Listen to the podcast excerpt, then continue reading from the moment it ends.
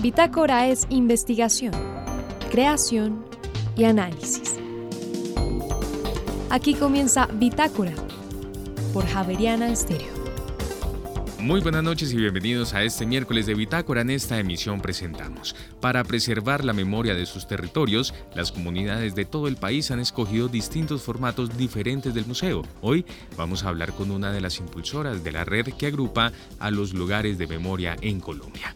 Y por otra parte, cuando se usa el Internet, se aumenta la emisión de gases de carbono y además se agrava el problema del calentamiento global. Pues un ingeniero esta noche responde a esta y otras preguntas. Y finalmente se desarrolla la edición número 16 del Festival de Libros para Niños y Jóvenes en Bogotá y varias ciudades y municipios del país. Su coordinadora comparte los detalles y las oportunidades de este encuentro en torno al libro.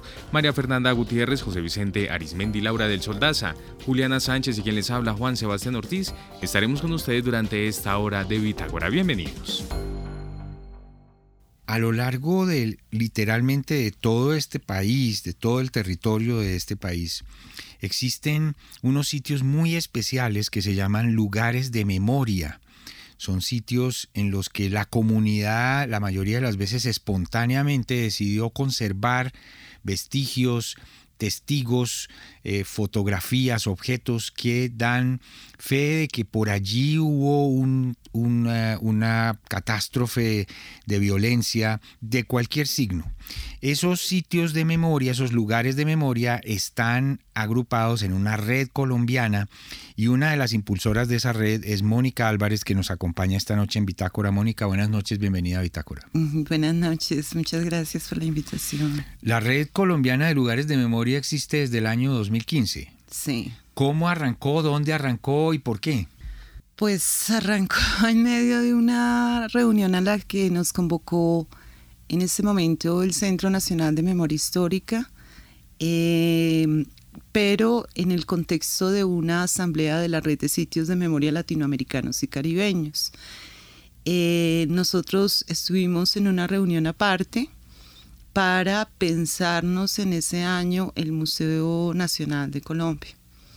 Sin embargo, nosotros decidimos que, que no queríamos pensar solo un museo, un museo en Bogotá, sino que queríamos pensarnos, y, así lo decidimos, una red de lugares de memoria, porque mm, los lugares de memoria surgieron hace más de 40, 50 años.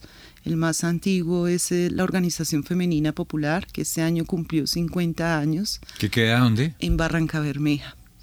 Entonces, en ese contexto eh, de, la, de la Asamblea de la Red Latinoamericana, nosotros decidimos conformar la red colombiana de lugares de memoria, en ese momento con 19 lugares y hoy ya somos 39. Excelente. Mónica, hay una palabra clave que usted mencionó.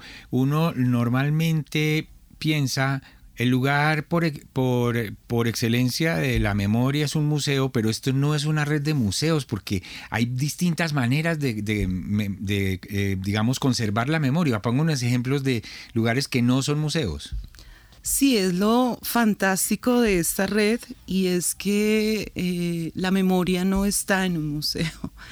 Eh, pero además la forma como han resignificado los espacios, entonces hay jardines, hay bosques, hay galerías, em, hay casas de la memoria, hay centros de memoria, también hay museos de la memoria muy bellos como el Museo Comunitario de San Jacinto que han sido logrados por el trabajo de la gente en los territorios. Entonces, o como sucede con nuestros compañeros en la chorrera Amazonas, que todo el territorio es un lugar de memoria por el genocidio que se cometió en la explotación cauchera a finales y comienzos del siglo XX.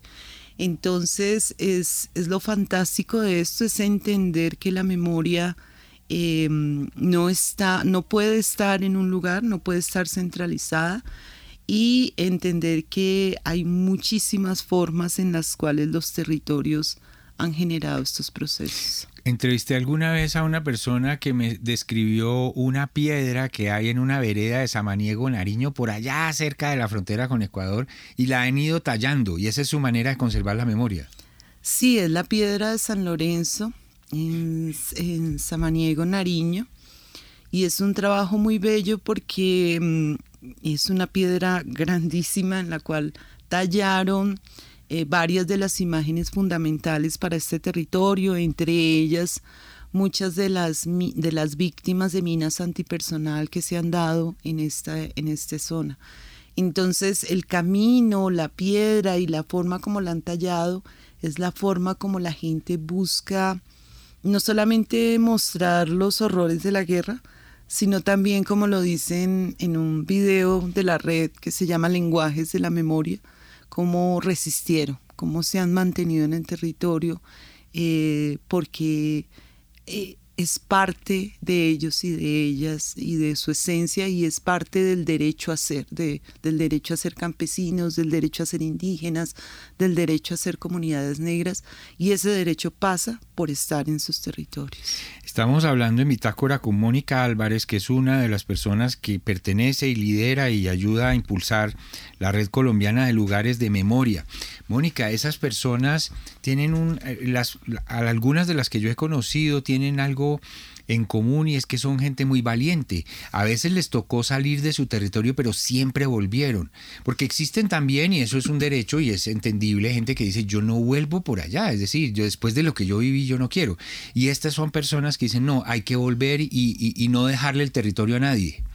Sí, una de las cosas que más me ha maravillado a mí, yo trabajaba en el Centro de Memoria, Paz y Reconciliación de Bogotá, eh, es haber recorrido los territorios y darse cuenta eh, de las epopeyas maravillosas eh, que se tejen en los territorios.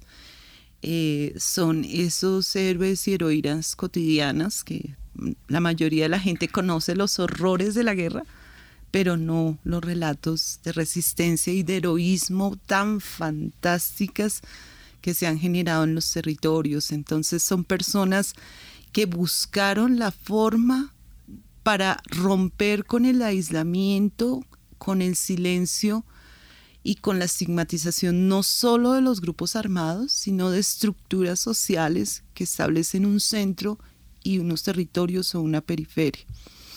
Y en ese sentido, esas luchas han sido no solamente para permanecer en su territorio, para defender lo que tienen allí, sino para visibilizar los saberes que tienen en los territorios que también han sido atacados, no solamente por el conflicto, sino, reitero, por una estructura social. Entonces, saberes fundamentales como expresados en los lenguajes artísticos, culturales y ancestrales, que fueron los que finalmente les permitieron reunirse con nosotros en medio de toques de queda, en medio de aislamientos, en medio de las amenazas y generar grupos de apoyo en los territorios para saber qué estaba pasando eh, con algún vecino, con alguna amiga. Y esto permitió eh, salvar, ha permitido salvar y cuidar muchas vidas en los lugares eh, en los territorios. Usted tiene razón y es un aspecto importantísimo. No solamente el peligro o, digamos la tragedia eran las balas y los que pasaban y tal, sino esta, esta, no sé si llamarlo así, esta desgracia de después de que se acaba el conflicto o, durante el conflicto, eh, tener el estigma de, ah, usted viene de tal pueblo, usted debe ser guerrillera, usted debe ser paramilitar. Eh, eso, es, eso es tenaz. Sí, sí, no, es parte de eso y parte del aislamiento que generó entre comunidades, por ejemplo en el Castillo Meta, muy cerca acá de Bogotá, donde la parte de arriba se consideraba eh, eh, aliada a la guerrilla y la parte de abajo a los paramilitares y esto rompió como la comunicación en muchos territorios. Eh, y también en muchas zonas del país quedaron rotas las relaciones. Hace poco en, en, la parte de Bolívar nos, se reencontraban personas de municipios muy cercanos, es más, de un mismo municipio, que no se habían vuelto a ver precisamente por esa estigmatización que generó el conflicto armado. Pero también como ha sido un conflicto tan largo, el problema es el desconocimiento y eh, el menosprecio que se tiene por los saberes de los territorios que no solamente tiene que ver con la gente de afuera, sino con los que estamos aquí en Bogotá. Eh, y muchas veces algo que, dice Vicky de Buenaventura, y es que al que ponerle el apellido de histórica a la memoria fue casi que un proceso de expropiación, porque la memoria se convirtió en un campo de especialistas y un ejercicio y un trabajo que han venido haciendo las comunidades desde siempre para mantenerse y para cuidar sus territorios, se expropia también a través de ejercicios académicos que hacen que se vuelva un campo de investigación y no se reconozca todo el conocimiento que se ha generado desde los territorios en estos procesos. Caramba, este es un tema definitivamente con unas, con unas sutilezas y unos, y unos núcleos eh, delicados que habría que tomar que habría que tratar con mucho más cuidado en, en, algunos casos. Mónica Álvarez, yo sé que algunos oyentes van a querer saber algo más sobre la Red Colombiana de Lugares de Memoria y probablemente hasta ayudar. Están en la página web, obviamente. Sí, tenemos eh, la página web redmemoria.gov.org, Tendría que confirmártelo. Pero en Google uno, afortunadamente, uno dice Red Colombiana de Lugares de, Memoria, y él lo Y allí aparece. Em, y también eh, pues es muy difícil, ya que tú lo dices o que haces esa pregunta, eh, desafortunadamente porque en Colombia no existe una ley de memoria eh, que equilibre el deber de memoria del Estado y el derecho a la memoria de los pueblos.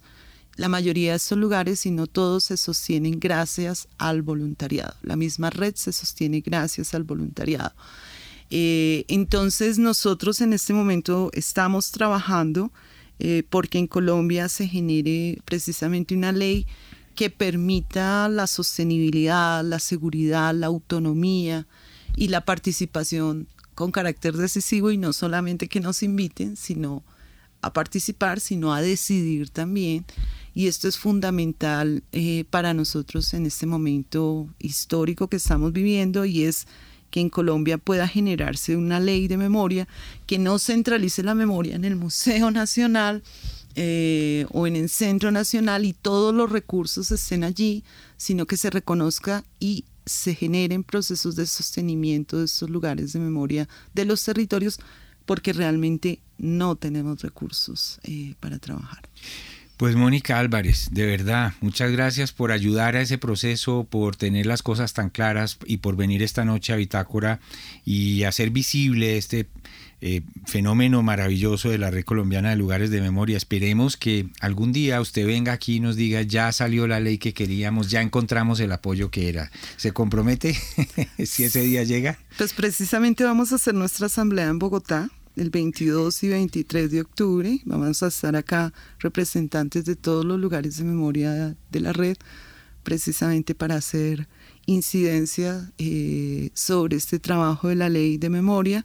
Nosotros desde el comienzo decidimos que no íbamos a hacer las reuniones en Bogotá, sino en los lugares, en los territorios, precisamente para conocer y apoyar su, su trabajo. Pero, en este, este caso es estratégico, claro. Lo vamos a hacer. En la próxima semana, el próximo fin de semana estarán aquí todos mis compañeros y compañeras precisamente trabajando para eso. Pues mucha suerte, bienvenida siempre, Mónica Álvarez. Bueno, muchísimas gracias a ti por la invitación.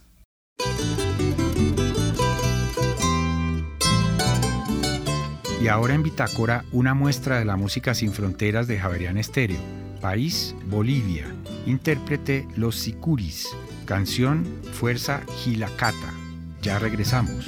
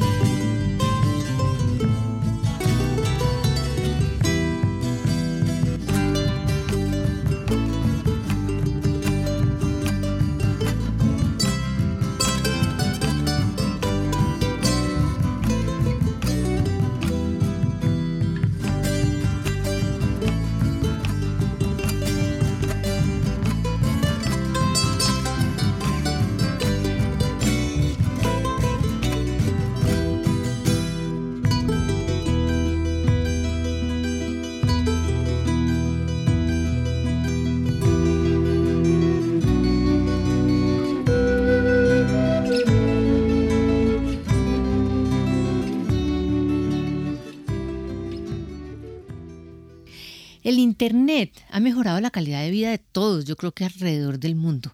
Eh, pero no todo lo que pasa en Internet es bueno.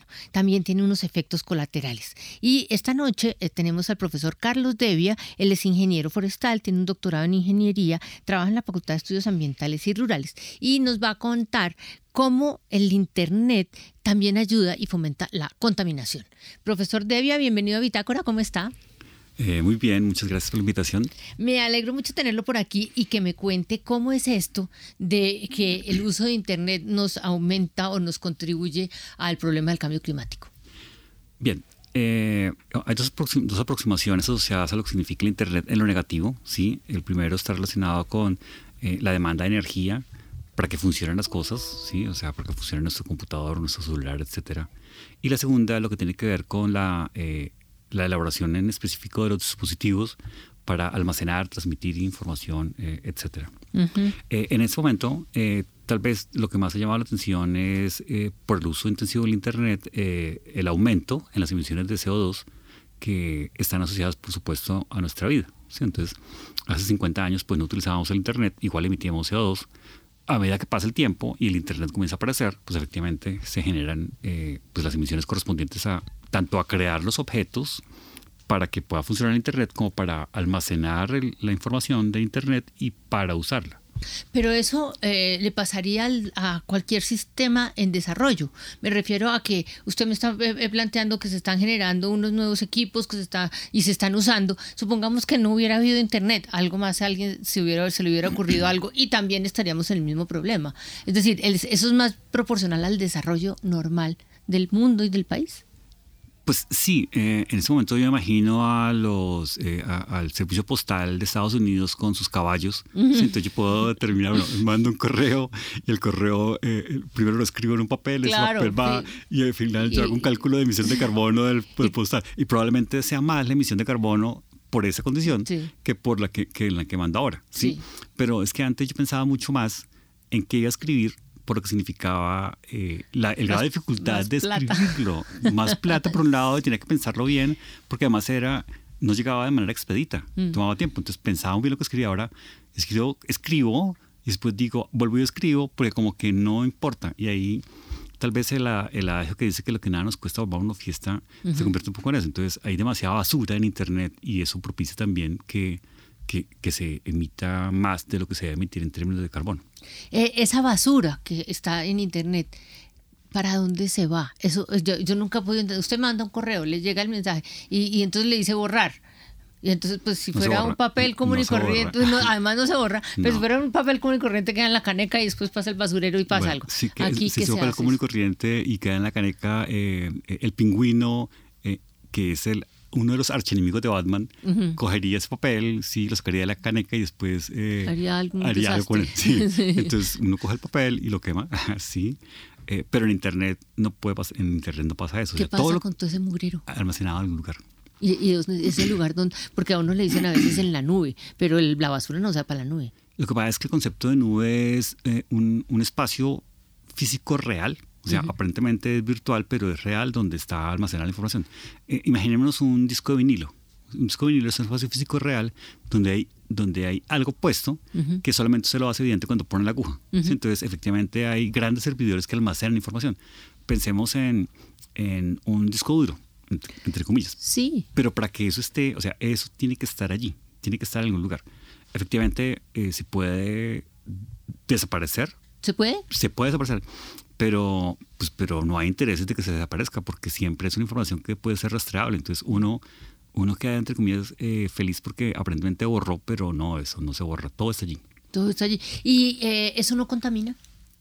Pues almacenar, mantenerlo, sí, sí, mantenerlo. Eso también implicaría un aumento eh, del cambio climático, es decir, un problema del cambio climático. Sí, porque, porque además son archivos que se mantienen y se mantienen y se mantienen y para que se mantengan allí, pues efectivamente toca gastar energía para que estén allí, ¿sí? Y los servidores donde están, pues gastan energía y eso emite CO2.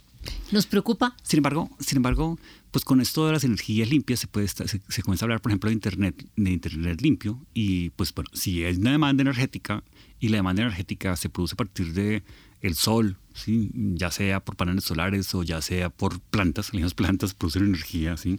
Entonces ahí estaremos evitando ese problema y prácticamente la preocupación por el CO2, por nuestras comunicaciones, pues pasaría, o sea, desaparecería. Y, es posible hacerlo. La otra opción es, eh, pues bueno, entonces eh, no tenemos energías limpias, seguimos utilizando energías que son contaminantes, pues actuamos en consecuencia. Entonces, eh, se estima, por ejemplo, que el 5% de las emisiones de, de una persona común corresponden al uso de Internet, redes sociales, etcétera, 5%. Entonces, si yo en mi vida voy a generar 300 toneladas de CO2, el 5% de 300 toneladas sería 5 por 3, 15, 15 toneladas. Entonces digo, bueno, entonces voy a sembrar 15 eh, árboles que cada uno capture una tonelada por el uso del Internet. Y ahí empataría eh, y, lo, y lo logro. O sea, ahí el asunto es que efectivamente sí estaría siendo carbono neutro en el uso del Internet.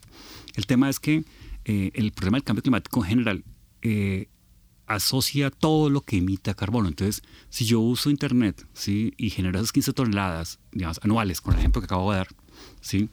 y no les compenso, pues eso es lo que va a sumar allá las partes por millón de carbono que hay en la atmósfera y que está, que está ocasionando eh, digamos, el recalentamiento del planeta, más que cambio climático, un recalentamiento del planeta, que está ocasionando a su vez el recalentamiento del mar. y ahí el cambio climático. Y ahí el cambio climático con todos los problemas que tenemos. Pero yo vuelvo a pensar que el Internet eh, es... Eh, una, es decir, es una manera en donde yo gasto mi tiempo, independientemente de que sea positivo o negativo, no importa, yo estoy invirtiendo mi tiempo en el Internet. Eh, pero si a mí me lo quitan, yo invierto mi tiempo en otra cosa, que también va a generar el mismo problema. Es decir, ¿hasta dónde podríamos decir que el cambio climático y todos estos desarreglos en, la, en el ecosistema se están dando por el uso del Internet? No, por ahí no es. La cifra que dije anteriormente, 5%, o sea, realmente no. Pero quítele ese 5% y ponga a la persona a hacer otra cosa y, le, y pasa lo mismo, nomás si se va a montar en bicicleta, pasa lo mismo, ¿no?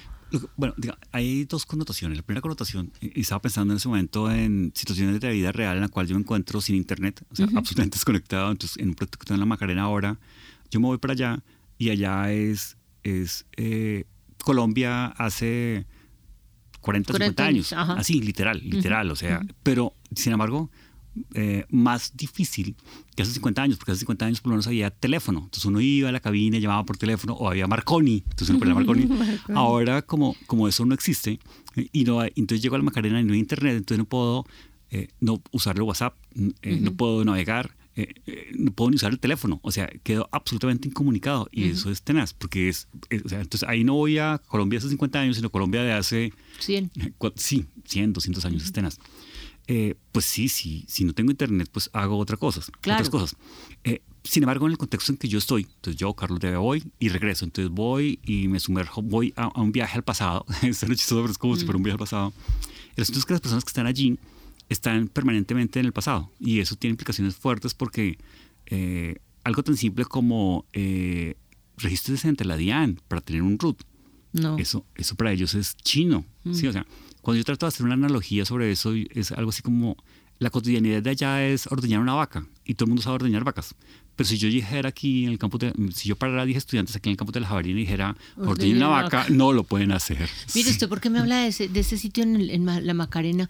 Eh, tiene, ¿Está trabajando con alguien allá que está metido allá en la Macarena guardado? Nosotros como Javariana estamos trabajando fuertemente en la Amazonía colombiana y la Macarena hace parte de la Macarena. Ya, ya, la sí, sí, sí, ya entendí de qué se trata. Y allá efectivamente no hay este consumo de Internet que tenemos normalmente en las ciudades grandes. Y entonces no, no están, pero, pero igual le digo, estamos contribuyendo con, el, con el, la producción de CO2.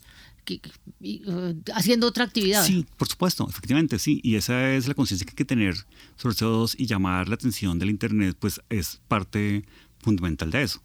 Porque en última redunda en un problema eh, de recalentamiento climático que redunda en un problema de calidad de vida. ¿sí? Entonces sí es, sí es relevante tenerlo en cuenta. Es relevante. Mm, ¿Y eh, qué hacemos?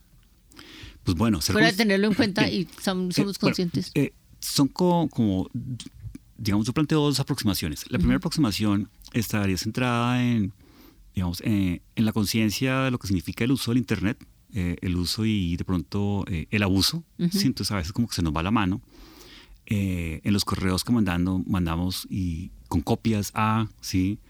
Eh, o en las páginas que nos, eh, digamos, que nos atraen y en la cual invertimos cantidad de tiempo allí navegando, ¿sí? o, en, o en las redes sociales, ¿sí? etc. Entonces, primero es como ser consciente de lo que significa eso. ¿sí? Eh, una segunda aproximación es, bueno, y eso con respecto al, digamos, a las emisiones de carbono, que como dije antes, corresponde a un porcentaje y hay que actuar sobre eso. En el segundo es lo que dejo de hacer o lo que me induce el uso del Internet. Y ahí sin lugar a dudas, pues eh, si son niños, si somos niños, ¿sí? o si son nuestros niños, ¿sí? si son eh, los adultos, si son los mayores, etcétera, ¿sí? Eh, tiene implicaciones sobre todo de orden social impresionantes. ¿sí?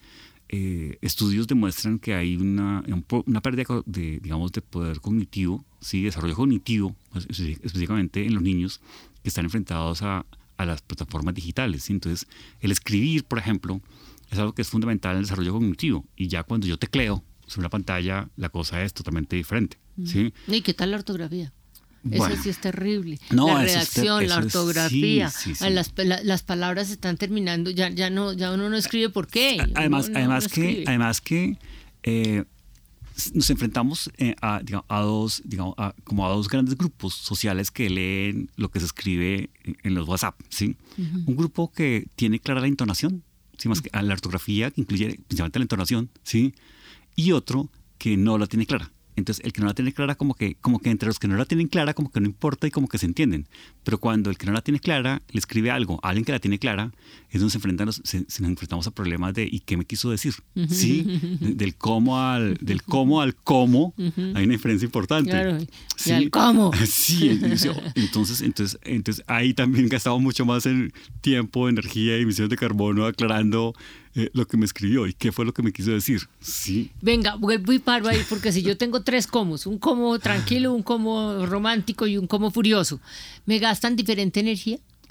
No, eh, lo que implica es que, si, bueno, si son, si es, si ese como está entre dos personas que se entienden claramente que, que, que no importa la ortografía ni la entonación, etcétera, como que van en su línea, el como acabo de decirlo, como que van en su línea de diálogo sin problema. Pero si usted, si es un, una persona que no sabe sobre eso, sobre esa ortografía, si le escribe a una persona que sabe sobre ortografía, la persona que sabe sobre ortografía queda con la inquietud de qué pasa. Entonces, al haber ese error de información, se requiere una aclaración y eso entonces generará más demanda de carbono. Ok, ya, lo que genera la aclaración es lo que, genera, eh, lo que genera el carbono es la aclaración. Sí, porque sí, porque ahí, eh, Su preocupación como investigador es ¿cuál? Eh, mi, preocupación, como investigador es entender lo que pasa en la cotidianidad, sí, y tratar de eh, alejar las cosas que en cierta forma se pueden catalogar como banales y que nos ocupan mucho tiempo y que no son las trascendentales. ¿sí? Eh, mi preocupación como investigador es cómo eh, ofrecer digamos, soluciones que sin ser soluciones expeditas, inmediatas y digamos sacadas de la manga, que son muchas las que se dan ahora, ofrecer soluciones que puedan ser aplicadas y que efectivamente contribuyan a solucionar problemas. ¿sí? Es un poco mi preocupación. Si nosotros no tenemos que repetir, aclarar, volver sobre un tema, eh, podríamos disminuir la, emisión de carbono. Si normalmente eh, eh, emitimos 5% por el uso del Internet, podríamos bajarlo a 2% y eso ayudaría al calentamiento global. Por supuesto. Yo estaba pensando precisamente, por ejemplo, en, un correo que se manda ¿sí? desde la dirección del departamento o desde la facultad, desde la, la decanatura, etcétera, y que se rebota, se rebota, se rebota, se rebota así, eh, versus una cartelera en donde se, se escribe, hay que hacer esto, pum, de una. Entonces uno abre, uno abre la puerta del asesor y entonces, ajá, toca hacer otra cosa. Eh, además que, además de, disminuir las emisiones de carbono, muy fácilmente probablemente esa información sí va a llegar de manera adecuada porque el asunto es que eh, cuando dije uso y abuso, ¿sí? a veces se nos va la mano en el uso y uno llega y, y tiene 200 correos Sí, claro. Sí, y este nada es porque por más que no ponga filtros. un reguero de basura.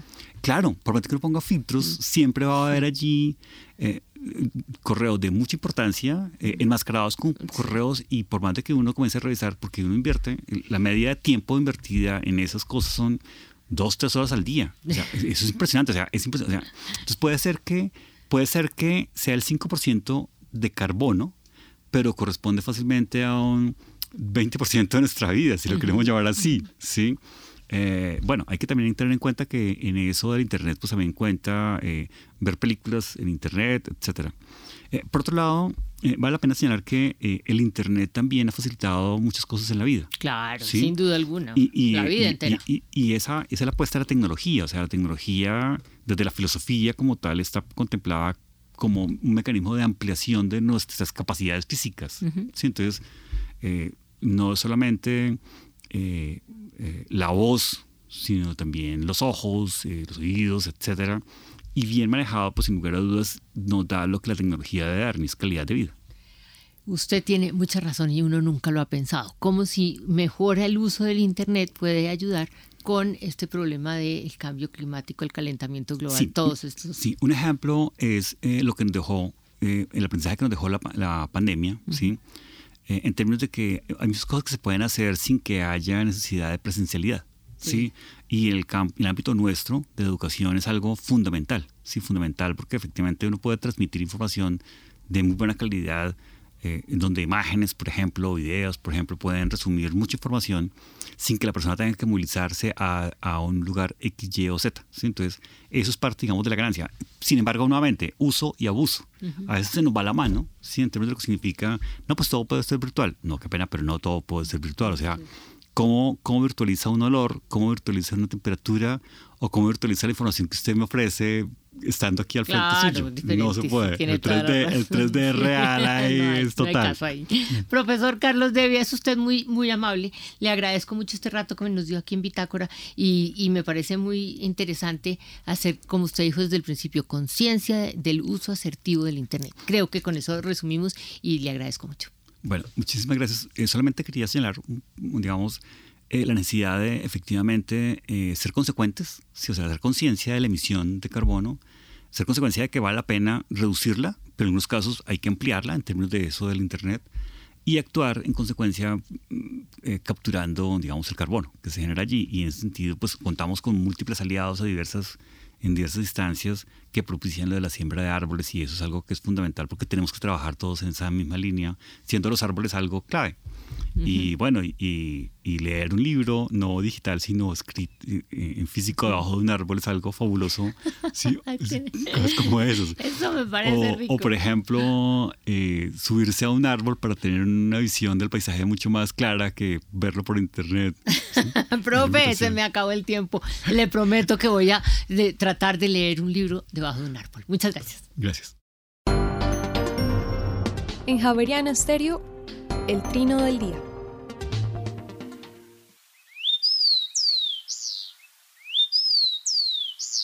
Este es el copetón común, que se puede escuchar y observar en Bogotá casi en todas partes y a todas horas.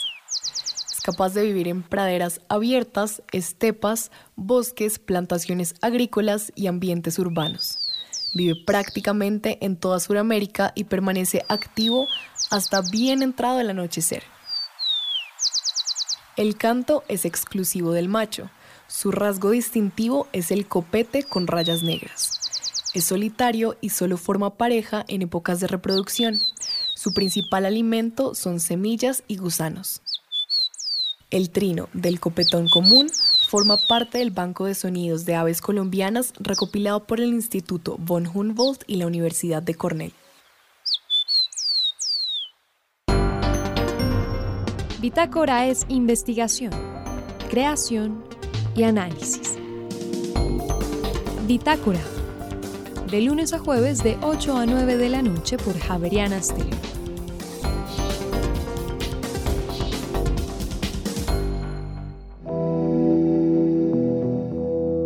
Los rincones más remotos del territorio nacional, hay personas cuya vida ha seguido adelante, pese a que el conflicto armado las afectó en el pasado. 50 vidas una serie radial de la Coalición Internacional de Sitios de Conciencia y Javeriana Estéreo. De lunes a viernes a las 12 del mediodía y al finalizar Bitácora, disponible en javerianaestereo.com.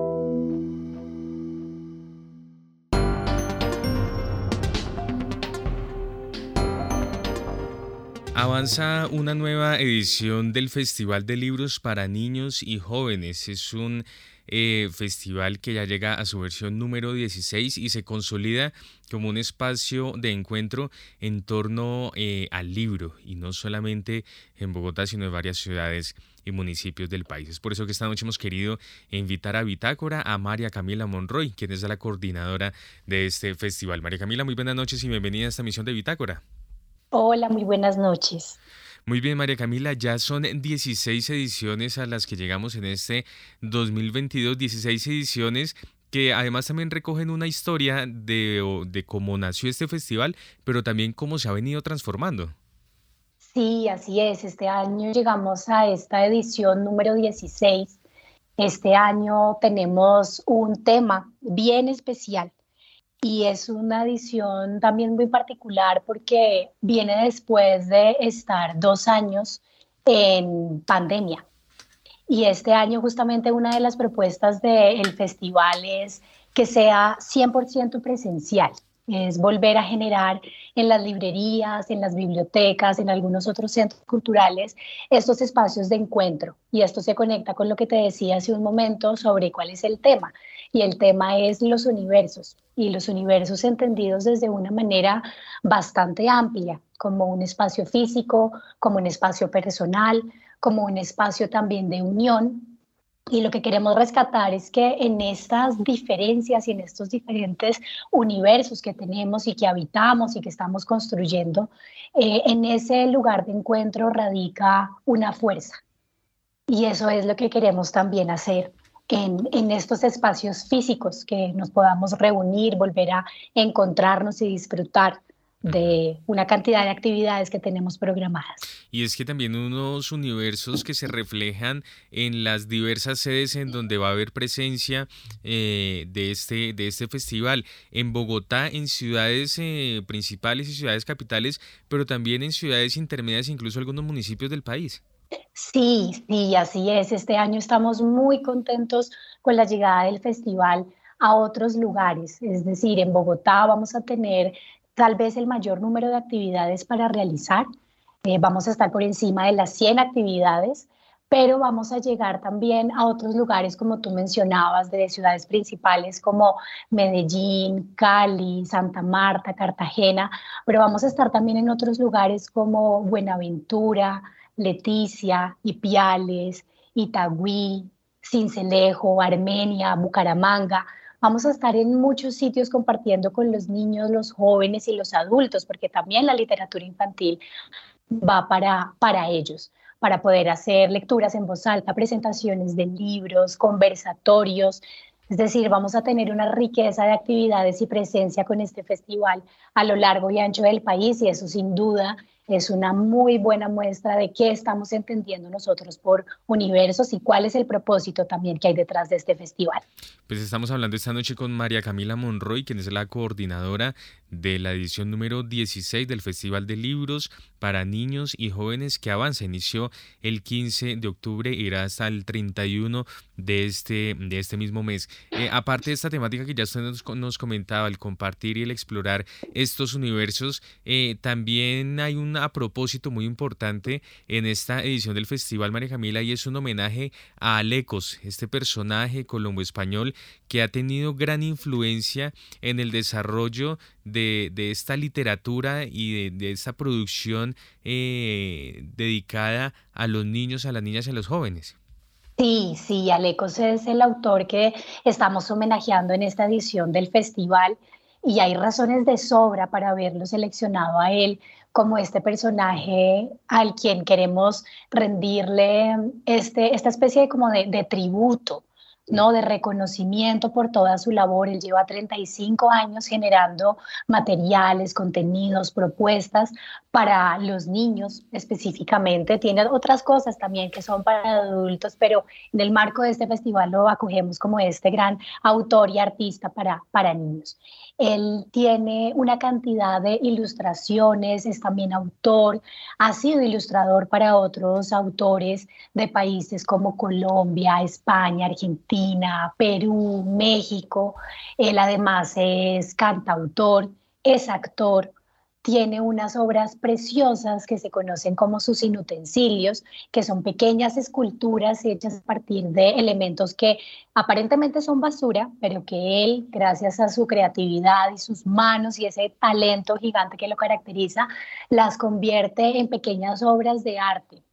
Y por supuesto, detrás de estos inutensilios hay historias, hay personajes, bueno, toda esta, esta riqueza que habita en la mente de Alecos, que hemos tenido la fortuna de compartir durante tantos años. Y el sábado 15 le hicimos un homenaje muy especial donde pudimos disfrutar de su voz, de sus imágenes, de los instrumentos que él mismo también fabrica y con él vamos a tener una programación también especial para poner al alcance de todas las personas toda esta riqueza que tiene Alecos por ofrecernos. Eh, son eh, algo un poco más de, dos semanas eh, llenas de actividades, llenas de encuentros, llena, llenas de espacios físicos también que tienen mucho significado y mucha representación. Eh, y hay dos espacios que me llaman mucho la atención. Por un lado, el tradicional encuentro de libreros que ya se convierte eh, en costumbre acá en, en, nuestro país. Y por otra parte, el primer encuentro que se va a llevar a cabo de editores e ilustradores. Sí, sí, así es. Vamos a tener este encuentro de editores e ilustradores el 25 de octubre en horas de la mañana.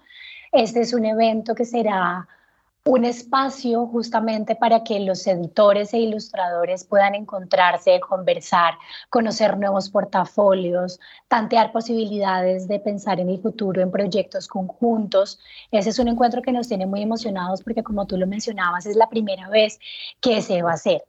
Y vemos en esto una oportunidad también de crecimiento de este sector infantil y juvenil que nos enamora, que nos convoca y por el que todavía hay tantas cosas por hacer.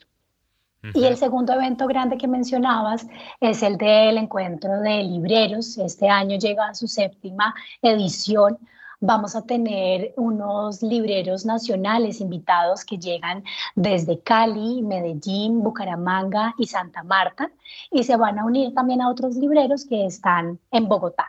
Vamos a visitar en total 15 librerías la mayoría de ellas son en Bogotá y otras que están en Cajicá y en Tabio. Y serán dos días de hacer esta ruta, de ir haciendo paradas, de poder conversar con los libreros que nos reciben en, en sus sedes para seguir formando también a los libreros y nutrir esa lindísima profesión tan valiosa, donde además en el sector infantil y juvenil cobra una relevancia muy particular, porque son ellos unos mediadores fundamentales para saber nosotros como papás, maestros eh, o demás personas que queramos también proporcionarles los libros a los niños, incluso los niños mismos, quienes elijan sus, sus libros que quieren leer, pues es a través de los libreros con quienes se puede establecer esa conversación, pedir recomendaciones, conocer cuáles son las últimas cosas que han llegado, cuáles ser, también cuáles son esos grandes clásicos que vale la pena revisitar una y otra vez.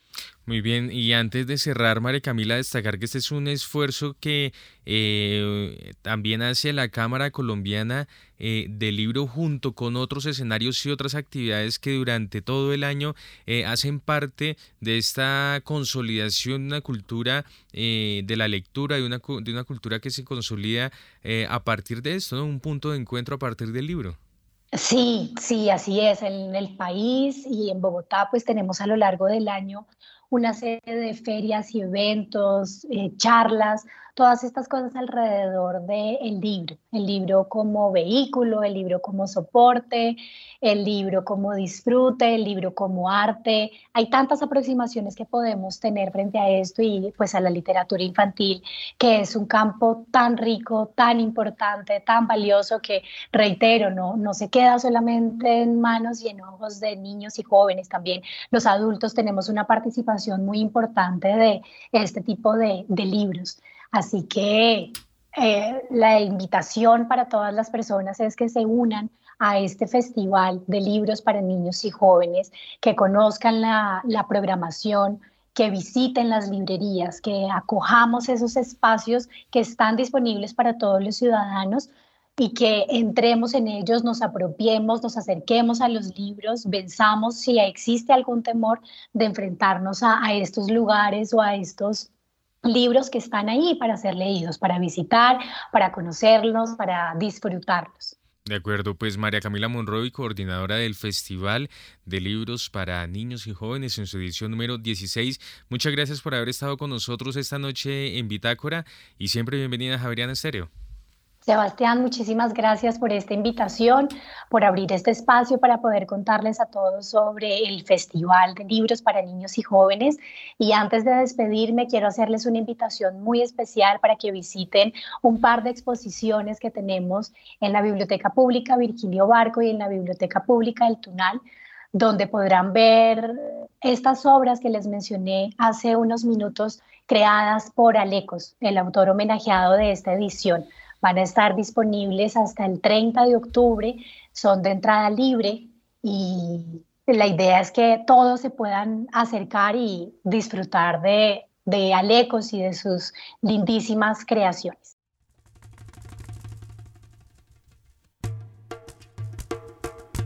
Y ahora en Bitácora, una muestra de la música sin fronteras de Javerian Estéreo.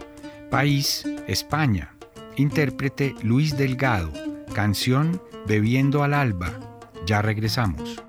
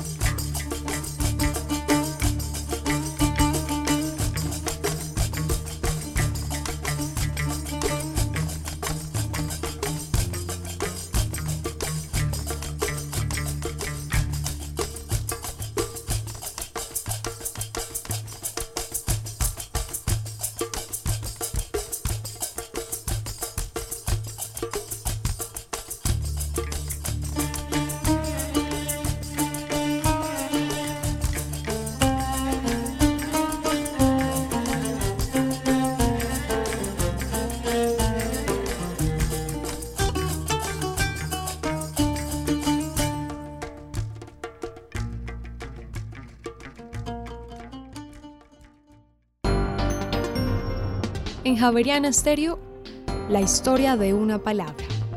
¿De dónde viene la palabra piropo? Piropo en latín quería decir aleación de cobre y oro de color rojo brillante, y en griego semejante al fuego. En español se utiliza desde el siglo XV, inicialmente para denominar una variedad de piedra preciosa, granate o rubí.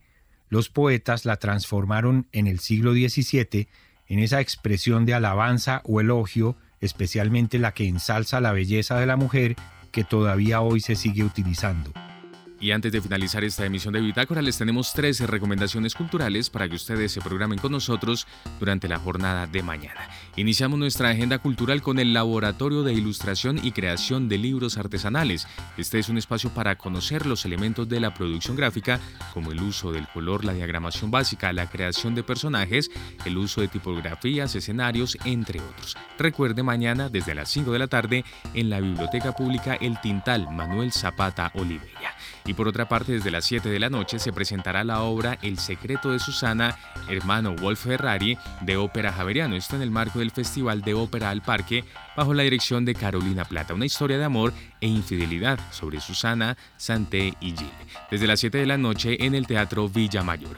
Y finalmente se presentará la obra Amor en el campo de batalla. Esta narra la historia de Waldo, un soldado que se encuentra en el frente de batalla en pleno combate. Esta obra divaga sobre la vida, la guerra, la música y el baile. Bajo la dirección de Javier Sáenz, desde las 7 y 30 de la noche, en el Teatro Bernardo Romero Lozanos, en la localidad de Teusaquillo, en Bogotá.